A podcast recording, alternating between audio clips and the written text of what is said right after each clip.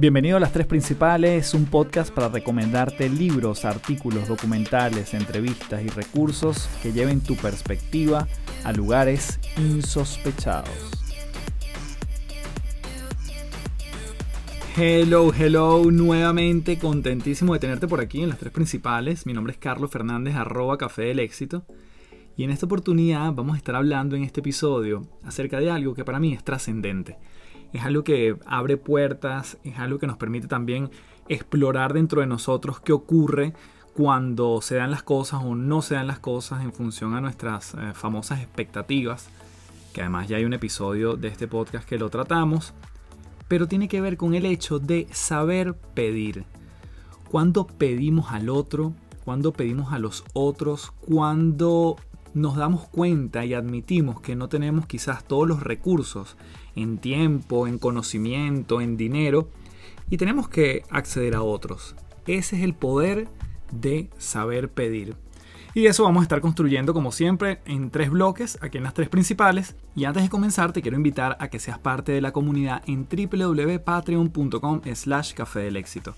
Esta es una comunidad donde tienes contenido exclusivo de este podcast, los ejercicios que yo aquí yo menciono, muchos de los libros están allí en PDF, bonus extras con mis invitados. Además eres parte de las preguntas que yo le hago a mis invitados. Lo anuncio por allí antes y entonces puede ser parte. Además tenemos contenido todas las semanas en vivo donde me conecto para transmitir diferentes perspectivas, para compartir contigo diferentes miradas, para conectarnos en nuestra propia transformación. Si estás buscando justamente un espacio para conversar temas profundos, ir más allá de lo evidente, te invito a que seas parte de patreon.com slash café del éxito.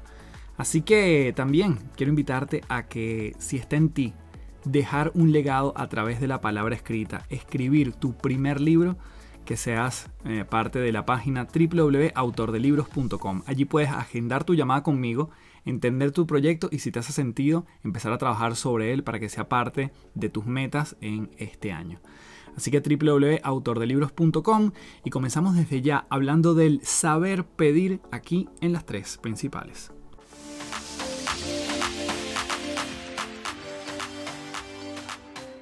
Bien, y vamos a comenzar con una frase que tiene que ver con justamente este gran tema de pedir.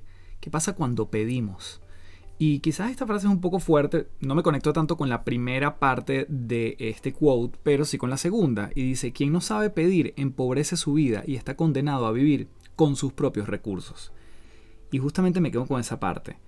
Si no pedimos a alguien, si no pedimos algo, si no estamos dispuestos a solicitar, bien sea desde una ayuda, desde un favor, desde un aumento de sueldo, desde un beneficio, desde un cariño, desde un, sí, un acercamiento físico con tu pareja, estaríamos condenándonos a vivir con nuestros propios recursos. Y entender que somos más que nuestros propios recursos nos permite conectar con otros y pedir, ¿sí? Muchas veces el pedir tiene mucho significado y a las personas le puede generar, algún tipo de personas le pueden generar como rechazo, pero hay otros que pueden amar pedir porque pedir disipa dudas. Cuando tú pides, tú dices, bueno, no importa si me dijo si sí o no, pero ya yo sé cuál es la respuesta. Ya por lo menos ya salgo de dudas, entro en esa, en esa dinámica o simplemente busco otra alternativa. Entonces, pedir tiene muchas formas de verlo. Obviamente este episodio va para mucho, pero vamos a comenzar con una primera parte que tiene que ver con el merecimiento.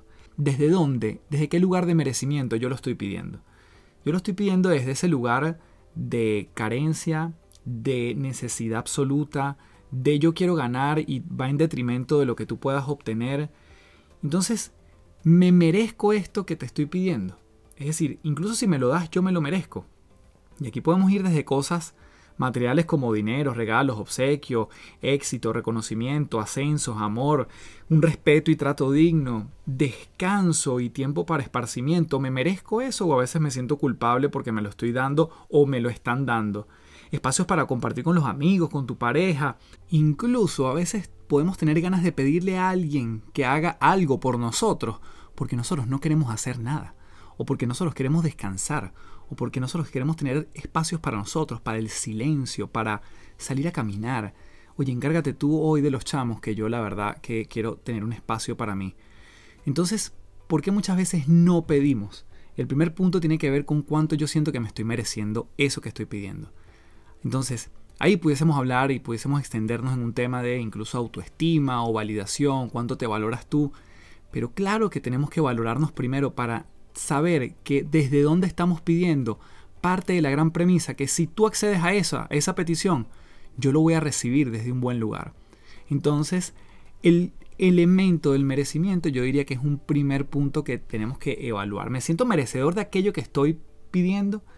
Si yo pido un ascenso, realmente yo estoy sintiéndome merecedor de ese ascenso o de ese dinero que va a venir producto de ese ascenso o de esa exposición que, voy a, que va a tener ese nuevo cargo producto de mi ascenso. ¿Yo me siento merecedor o es que simplemente lo quiero pedir porque, bueno, porque no tengo otra forma de crecer en mi carrera? Y bueno, pareciera que el puesto que viene por encima mío es la única vía. Entonces, ¿desde qué lugar estamos pidiendo y cuánto, cuán merecedores nos estamos sintiendo acerca de eso que estamos solicitando a otro? El merecimiento es clave poderlo empezar a trabajar desde el sentirnos validado, el sentirnos que sí podemos prepararnos, pero oye, no me voy a quedar con la duda de si eso que estoy solicitando yo pudiese obtenerlo. Si tú tienes algo que está para mí, para entregarme, yo quizás tengo algo que entregarte para ti. Entonces yo también me siento merecedor de eso. Porque muchas veces cuando no nos sentimos merecedores también tiene que ver con un elemento de que quizás yo quedo en deuda contigo. Y a la gente que consciente o inconscientemente evita la palabra deuda, definitivamente va a sentir que es una carga que le está generando a él para el otro. Para el momento en que pareciera que yo te debo una. Entonces ya ahí yo estoy buscando algo, no me siento tan merecedor o realmente en el fondo no lo quiero tanto porque eso significa una carga adicional.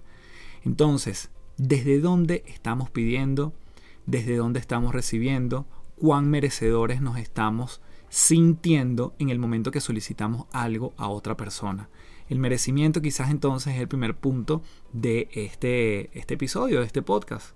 Es por eso que entonces te voy a compartir aquí algunos elementos que podemos revisar para justamente darnos cuenta y tomar conciencia de ese merecimiento. Número uno, mira alrededor. ¿por qué estamos viendo quizás que otros sí se lo merecen y otros no? O quizás yo estoy juzgando de que como él tiene esto o aquello, o él tiene este tipo de vida, o él tiene acceso a esto, si él no se lo merece. Normalmente cuando hay un juicio de valor hacia el otro, quizás hay algo de mí que yo puedo revisar. Entonces, primer elemento, mirar alrededor cómo estamos viendo a los otros de ser merecedores de lo que hoy en día tienen. Número 2. Mírate a ti mismo desde la perspectiva de una persona ajena a este asunto. Es decir, si tú ves a alguien que incluso se parecería muchísimo a ti, tú quieres a esa persona, adoras a esa persona y estás conversando con ella, y esa persona te está diciendo que quizás o está dando algunas señales de que no es merecedora de algo, ¿cómo lo tratarías a él? esa persona que tú amas, quieres, ¿cómo lo tratarías a él? Probablemente lo tratarías con muchísima más compasión de lo que nos tratamos nosotros eh, a nosotros mismos, valga la redundancia. Cómo nos estamos hablando a nosotros, cuál es nuestro diálogo interno versus cómo le estamos hablando a otros que quizás pueda estar pasando por ese mismo punto del merecimiento. Hay un libro fabuloso que se llama 12 reglas para vivir del señor Jordan Peterson. Y él una de las reglas, de sus 12 reglas de vida, dice, trátate a ti de la misma forma como tú tratas a alguien que verdaderamente amas. Y esto pudiésemos hablar, él lo dice incluso hasta una mascota, cómo tratamos a una mascota, cómo tratamos a un amigo, un padre, madre, pareja, hijos, cómo los tratamos a ella versus nuestro diálogo interno. Entonces, cuán merecedor nos estamos sintiendo puede ser eh, una manera de calibrarnos cuando nos vemos en perspectiva y decimos, si me veo desde arriba, yo me trataría así, como yo mismo me estoy hablando. Si yo estuviese hablando conmigo mismo, y lo trataría de alentar hacer algo particular, ¿le hablaría de la misma forma como me estoy hablando ahorita? Tercer elemento, piensa en alguien alentador en tu vida. Y este elemento me parece inspirador porque todos nosotros tenemos quizás a alguien que admiramos. Si lo vemos a él desde lejos, nosotros podemos decir, esa persona tuvo que haber pedido algo. Imagínate desde lo más eh, frívolo, si se quiere, entre comillas, tú ves un actor que admiras esa persona en algún momento tuvo que tocar una puerta para hacer un casting, ¿sí? O un cantante en algún momento tuvo que decirle a la gente, mira, escucha esto, yo te pido que escuches esto, yo te pido que me abres la puerta para este casting. Esa persona tuvo que haber tocado puertas. Esto de que esta persona se hizo a sí mismo. Yo no creo en eso, básicamente porque nadie puede hacerse a sí mismo y llegar lejos porque no tenemos todos los recursos desde el punto de vista de contactos, de tiempo, de conocimiento, de dinero. Y ahí es donde podemos acceder a diferentes círculos o diferentes anillos de sociales, networking, como lo quieras llamar, donde hay otros que nos pueden habilitar ciertas posibilidades. Nuevamente, revisamos el merecimiento y lo estamos viendo en diferentes perspectivas aquí, con diferentes puntos. Entonces, piensa en alguien alentador, piensa en alguien que haya logrado algo que a ti te gustaría también quizás lograr y pregúntate, ¿esta persona lo habrá logrado realmente solo? La respuesta estoy seguro que es no. Tuvo que haber tocado puertas, tuvo que haber solicitado algo a alguien y pedir, que es el gran tema del día de hoy. Cuarto elemento, deja las comparaciones a un lado todas las personas tienen diferentes circunstancias, así que los logros de una persona no se pueden comparar justamente con los logros de otra. Muchas veces vemos la cúspide de la pirámide, vemos la punta del iceberg de algo, pero no sabemos la historia. Yo siempre digo que es muy difícil y es incluso hasta injusto, es incluso hasta egoísta, es un poco soberbio juzgar una película de alguien cuando llegaste a mitad de la función. Porque no conoces hacia atrás qué es lo que venía. Entonces mm, dejemos de hacer comparaciones porque yo puedo contrastar, yo puedo ver cómo te fue a ti en algo particular y que me des mejores prácticas y yo te comparto cómo me fue a mí, o yo te pregunto genuinamente cómo hiciste para llegar allí, o cómo lograste esto, cuál, cuál fue este, este acceso que tú tuviste a esta persona y cómo lo lograste. Pero realmente podemos desde el contraste, no desde la comparación, desde el interés genuino y no desde la competencia. Y ahí es una, se abren diferentes posibilidades porque ahí me empiezo a sentir todavía más merecedor. No se trata de lo que él obtuvo ni de yo sacarte información, sino cómo yo me siento merecedor de tener acceso a la información que otros han adquirido con su experiencia. Y eso es profundamente legítimo. Porque al final, ¿qué es el merecimiento? El merecimiento se traduce en energía y naturalmente te vas a sentir más enérgico cuando te sientas merecedor, como para ocuparnos primero de nosotros mismos. Y esa energía en exceso además se puede utilizar para tratar necesidades de otras personas, para seguir apoyando a otros, para buscar opciones, para saber decir si esta persona no me respondió o me dijo que no, yo sigo buscando alternativas. Y de esta forma definitivamente eh, te puedes permitir sentir que estás abrazando, estás recibiendo desde un gran lugar eh, todo esto que estás buscando. Cuando buscamos desde el merecimiento, cuando pedimos desde el merecimiento, eh, puedes convertirte en una persona realmente incluso mucho más altruista, menos egoísta, mucho más compasiva, primero con nosotros y por supuesto con otros, porque además desde el merecimiento te vas a dar cuenta que como es, esto es una energía, el merecimiento que es, no es algo que puedes tocar, pero esa energía al final se devuelve y de repente hay otras personas que van a solicitarte cosas a ti. Entonces, al final es un círculo. Nosotros buscamos recursos en gente que posee algo que nosotros no tenemos y es altamente probable que otros nos pidan cosas a nosotros. Y desde esta conciencia del el saber pedir, empezamos a entender que esto puede ser un gran, gran círculo virtuoso.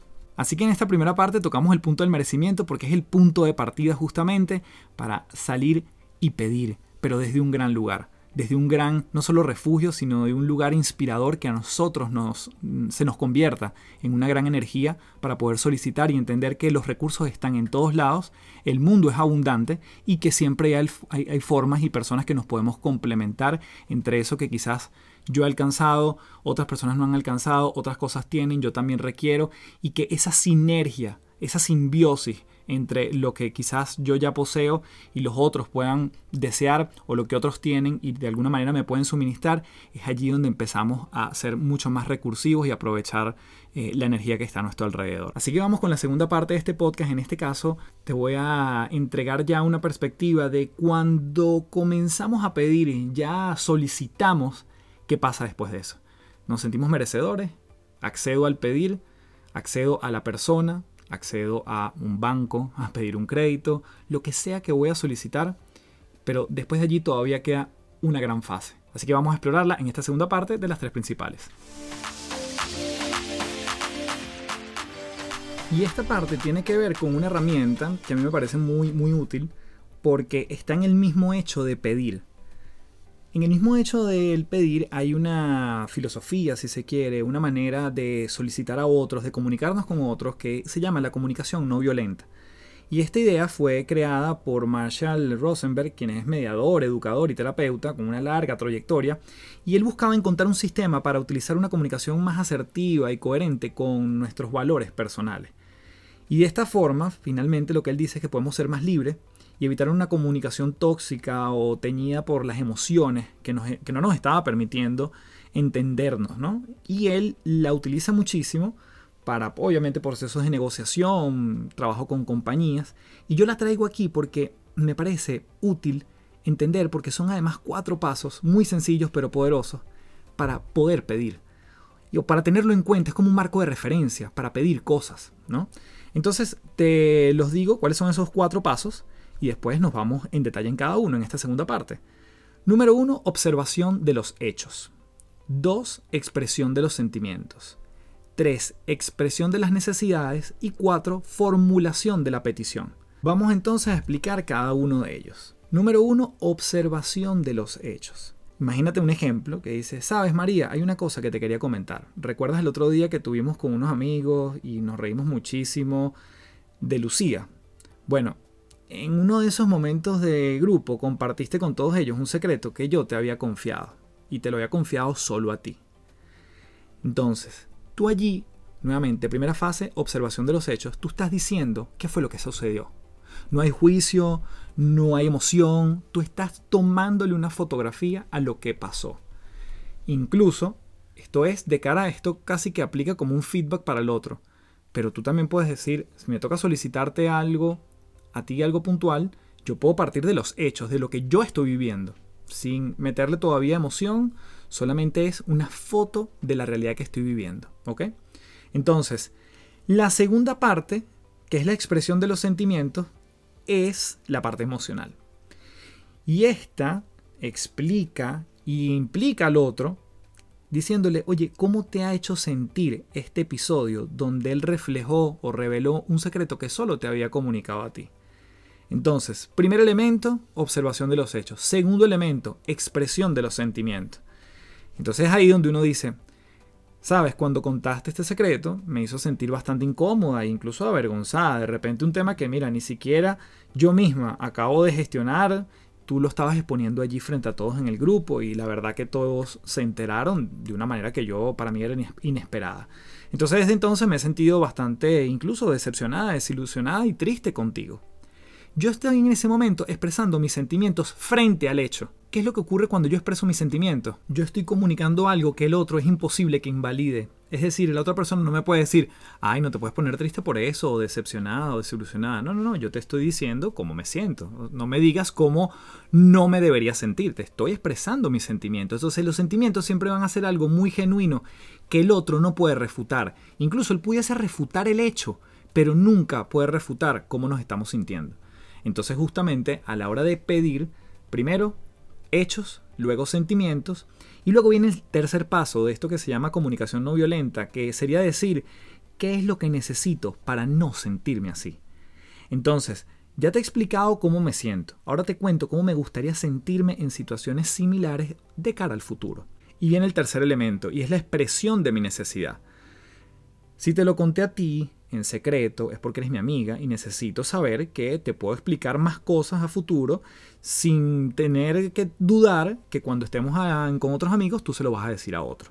Entonces yo debo poder confiar en ti.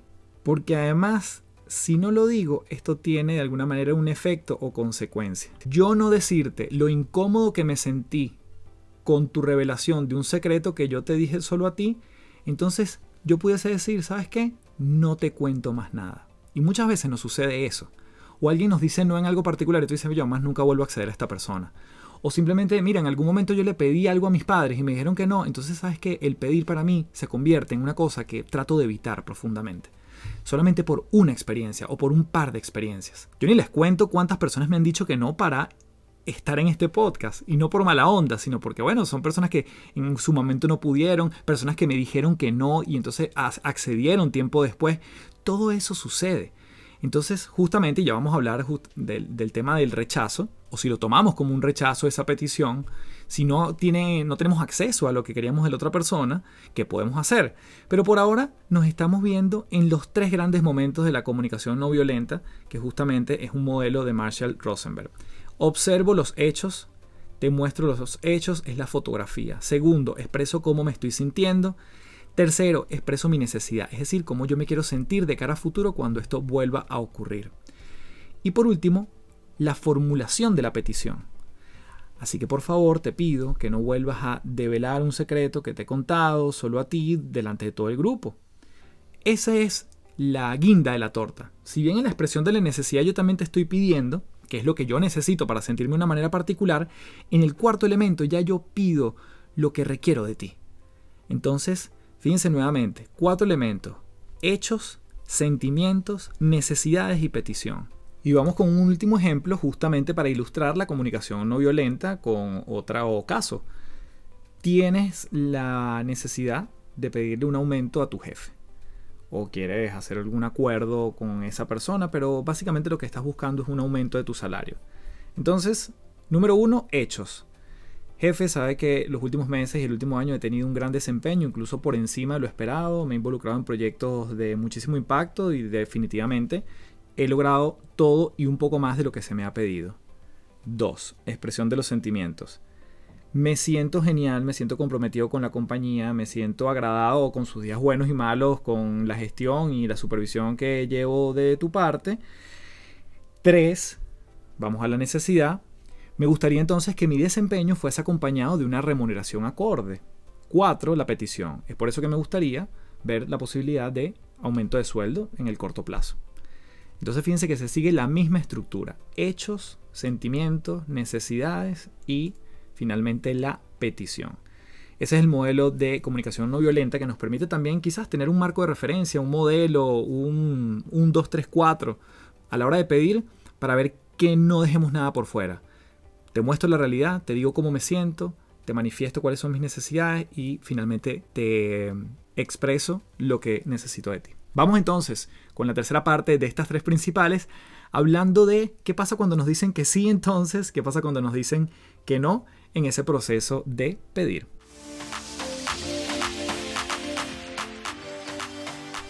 Entonces aquí ya finalmente estamos en el proceso de respuesta. Aquí en este punto yo quiero recalcar que no nos queda más que esperar que ver cuál es la reacción del otro, cuál es la respuesta del otro, bien sea si esto viene de forma escrita, bien sea de forma por WhatsApp, si viene en una conversación cara a cara. Hay que ver cuál es la reacción, pero hay que dejar muy claro que ya en este punto no nos pertenece a nosotros. Ya nosotros hicimos lo que pudimos con lo que teníamos y aquí nos resta soltar. Nos resta soltar no porque me rinda, sino porque ya no es mi territorio finalmente él tiene una interpretación frente a lo que ha escuchado, finalmente tiene sus verdades, tiene quizás su percepción de los hechos, tiene también una forma de sentirse, también tiene necesidades y quizás incluso nos va a pedir cosas a nosotros. Pero aquí nos resta soltar. Aquí tenemos que eliminar la necesidad de tener el control. O nos dicen que sí o nos dicen que no. Si nos dicen que sí, yo creo que es importante empezar también a estructurar y sobre todo a calibrar nuestras expectativas de cara a futuro. Porque yo a lo mejor te pedí que, bueno, que fueses mi esposa. O le pediste a alguien que querías una relación más seria y que quería de alguna forma consolidar una familia contigo o que querían pasar al siguiente nivel en su relación, como quiera. Estamos hablando del ámbito de pareja. Y en ese momento cuando esa persona accede a esa petición porque está de acuerdo, porque también tiene una manera de querer sentirse, se liberan también unas expectativas que tú estás visualizando de cómo esa relación será a partir de ese momento. Y en las expectativas también uno puede caer en trampas en el futuro. De hecho, aquí no voy a ahondar mucho, pero sí decir, calibremos nuestras expectativas, vemos desde dónde estamos visualizando al otro, en qué quizás pedestal lo estamos subiendo, o cómo creemos que va a ser la relación en un tiempo, porque allí hay que ver cómo más bien disfrutamos el proceso en lugar de poner felicidad en la expectativa en sí mismo. No me voy a extender demasiado, ¿por qué? Porque en el episodio 31 de este podcast, te puedes ir para allá en lo que termines este, vas a ver lo que yo pude desarrollar desde el punto de vista de las expectativas. ¿Podemos vivir sin expectativas? Eso está allí presente. Y eso es lo que surge cuando nos dan el sí. Ahora, ¿qué pasa cuando nos dan el no? ¿Qué pasa cuando nos dicen, mira, no accedo a esto, no te doy el sueldo, no quiero todavía enseriar la relación, no me siento cómodo con lo que me está solicitando, por ahora dejémoslo en pausa, retomemos la conversación más adelante. Todas esas son opciones que no. Cuando me han dicho a mí, mira, ¿sabes qué? No, no tengo ahorita espacio para ir a tu podcast o mira, no, no estamos abiertos a ese tipo de formatos. ¿Cómo lidiamos con eso? Y aquí, cuando viene el no, viene la gran narrativa que nos estamos contando. ¿Qué historias nos estamos contando acerca de el por qué vino ese no? No solo que estamos entonces pidiendo, sino que tenemos que calibrar desde dónde vamos a recibir, tanto en lo positivo, en un resultado positivo o en un resultado que venga negativo. Yo pienso que esta persona es injusta, que no me comprende, que es egoísta, que se las da de la gran cosa, que bueno, él sí lo tiene y por eso él no lo está permitiendo que otros tengan acceso, que poco empático. Yo puedo asumir una cantidad de cosas, pero eso tiene que ver con la narrativa y el significado que yo le estoy dando a ese no. Pero no es necesariamente la realidad. Si yo digo, oye, es verdad, quizás no se puede en este momento, busco tu alternativa o busco agarrarte en un mejor momento o busco conversarlo más adelante o busco mejor tener un desempeño superior en un futuro, para entonces solicitarte ese aumento de sueldo, sea lo que sea el ámbito, entonces yo digo, ok, ¿cómo me tomo este no? Este no me acerca a un sí, dependiendo de cómo yo lo vea. Si yo lo resignifico, si yo le cambio la narrativa, si yo le doy una historia particular, y entonces eso me permite también decir qué tengo yo que aprender de este no. Tiene que ver con mi aproximación, con cómo lo dije, cuándo se lo dije, la manera como se lo dije, no respeté un espacio, Después van a entrar otros elementos de, bueno, si el tacto, el lenguaje no verbal, si fui muy fuerte, si se lo mandé en un voice note y sonó muy pesado, si se lo escribí y no se entendió la acentuación que yo le daba a cada cosa. Esos son elementos que están allí, por supuesto. Pero, ¿qué hacemos cuando nos dicen que no? Entonces, hay que ver la narrativa y esa historia que nos estamos contando, hay que ver el significado que le estamos atribuyendo a ese rechazo, entre comillas, o a ese no y si lo, además lo vemos como algo definitivo, como algo temporal. Sobre todo la gente, por ejemplo, que está en el área comercial y entonces vende o ofrece productos, servicios y tienes de repente un proyecto.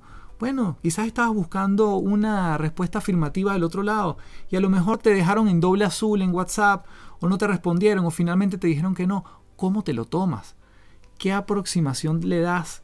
¿Cómo le das la vuelta y dices, bueno, si este no me dijo la razón por la cual me dijo que no, que quizás sería un feedback súper positivo, bueno, esta persona optó por el silencio, yo voy a aproximarme a otra persona. ¿Cuántas personas no hay en el mundo que estarían dispuestos a apostar por mí? Siempre y cuando yo comience apostando por mí mismo. Nuevamente, volvemos al mismo punto del merecimiento. Si yo me siento merecedor desde el principio, es altamente probable que ese no tenga una, un aterrizaje distinto, una historia distinta, una narrativa distinta y eso yo lo aproveche. Si me dicen que sí, ¿cuál es la expectativa que yo estoy trazando a futuro? ¿Disfruto el proceso o simplemente estoy viendo el resultado final? Entonces, bueno, sin duda pareciera un elemento simple el hecho de pedir, pero nos podemos meter aquí tan profundo como decíamos. Entonces, para ir resumiendo este episodio, hablamos de merecimiento, Hablamos de sentirnos en capacidad de recibir eso que estamos pidiendo, consciente o inconscientemente siempre estamos en ese punto particular al inicio. Luego hablamos en la comunicación no violenta con los cuatro puntos que es ver los hechos, manifestar mis sentimientos, verbalizar necesidades y finalmente la petición. Para luego cerrar con qué hacemos cuando nos dicen que sí, expectativas, episodio 31 te puedes meter en profundidad allí, en este podcast, y si no, ¿cómo lidio con ese rechazo? ¿Cuál es la narrativa que me estoy contando? ¿Cómo eso lo veo como un paso más hacia el sí o como un paso definitivo a que esto más nunca va a pasar en mi vida? Así que bueno, vamos entonces con el cierre formal de este episodio, de las tres principales. Gracias por llegar hasta aquí y entonces hacemos nuestra clausura.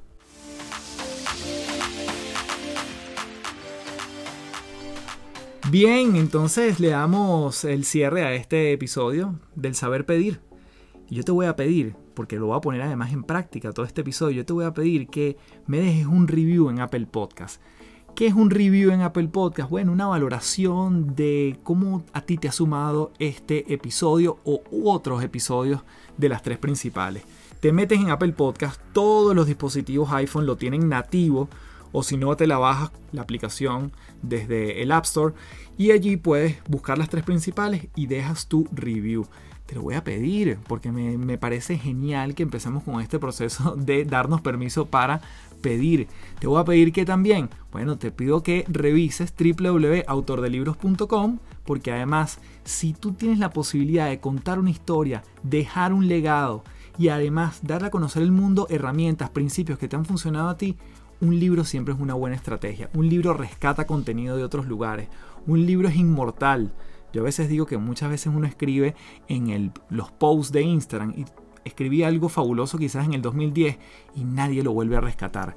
Es momento de poder rescatar esas historias, esas micro historias y desarrollarlas. Y un libro siempre puede ser una buena carta de presentación para tu marca personal, para tu negocio, para ti mismo o para tus hijos o simplemente para que esto que has vivido o lo que has vivido en tu vida sea digno de quedar en blanco y negro. Y finalmente te invito y te pido que te pases por patreon.com slash café del éxito donde tenemos encuentros todas las semanas así como contenido exclusivo de este podcast puedes probar un mes esa membresía que solo por 10 dólares puedes tener acceso a ello revisar en una semana el contenido que está allí entrar a uno de los encuentros en vivo y ver entonces si te quedas hasta allí así que nada más que pedirte por este espacio y nos vemos con más contenido en otro episodio de las tres principales. Chao, chao.